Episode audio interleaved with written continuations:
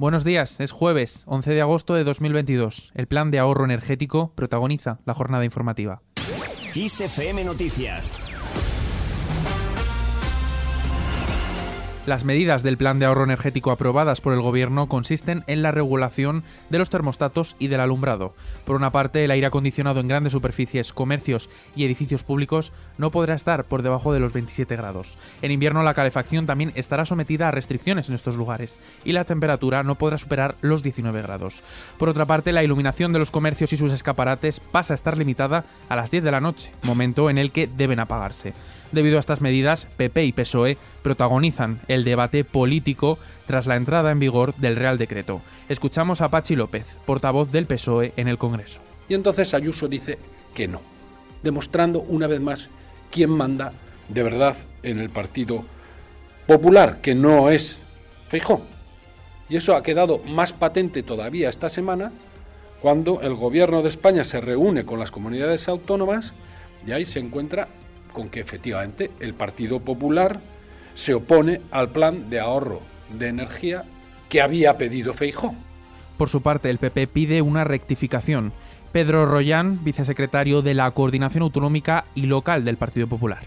El Gobierno tiene que retirar de manera inmediata este decreto y sentarse a debatir con todas y cada una de las comunidades autónomas, en el que la figura de la palabra cogobernanza, que no se le cae de la boca al presidente del Gobierno, es una falacia y es una mentira, porque están acostumbrados al dictado y mando, y eso en absoluto tiene nada que ver con la palabra, el significado de la cogobernanza.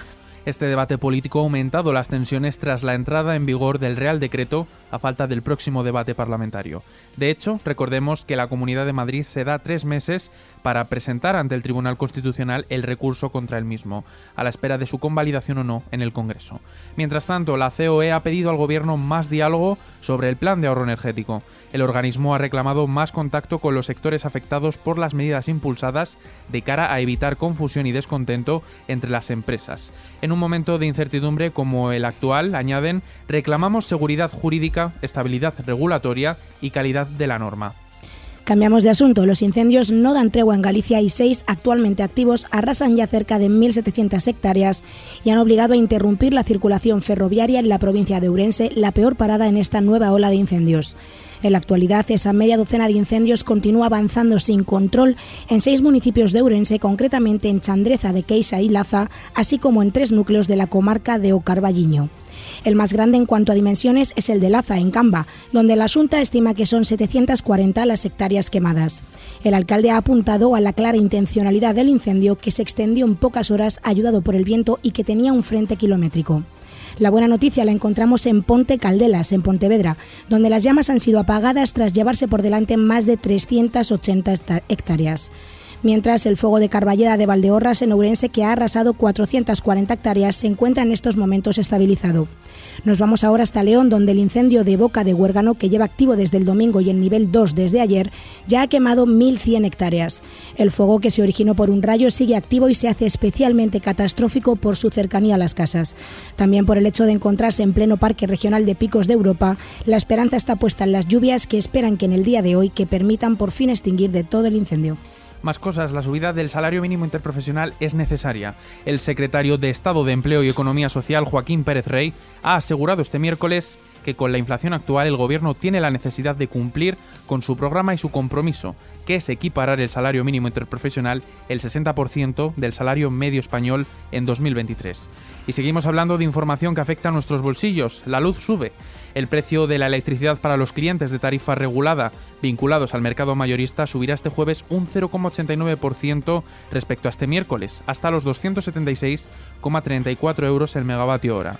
Es el momento de sacar papel y boli porque ahora vamos a deciros los horarios en los que la luz será más barata. El precio mínimo se dará entre las 3 y las 4 de la tarde, siendo de 122,5 euros el megavatio hora. Por el contrario, la luz será más cara entre las 9 y 10 de la noche, 176,05 euros el megavatio hora. Más asuntos. El Consejo de la Juventud presenta los últimos datos del Observatorio de Emancipación, correspondientes al segundo semestre de 2021. Un estudio que muestra la dificultad de los jóvenes para acceder a una vivienda y dejar la casa familiar. Y fuera de nuestras fronteras, Trump se niega a responder a la Fiscalía. El expresidente de Estados Unidos, Donald Trump, se ha acogido a la quinta enmienda y se ha negado a responder a las preguntas formuladas por el fiscal general de Nueva York. Además, Trump ha asegurado que no ha hecho nada malo y que por ello los investigadores no han hallado pruebas en su contra. Y terminamos hablando de fútbol. El Real Madrid sigue siendo el rey de Europa. Alaba y Benzema, que levanta su primer trofeo como capitán, firman el indiscutible triunfo blanco ante un Eintracht que poco se asemejaba al que conquistó la Europa League. Con la alineación de la decimocuarta, el Madrid fue líder y protagonista y alzó así su quinta Supercopa de Europa, el primer título de los seis a los que opta esta temporada. Con esta noticia finalizamos el podcast de la mañana. La información continúa como siempre puntual en los boletines de Kiss FM y ampliada aquí en nuestro podcast Kiss FM Noticias. Con Cristina Muñoz en la realización, un saludo de Adrián Martín y Vanessa García.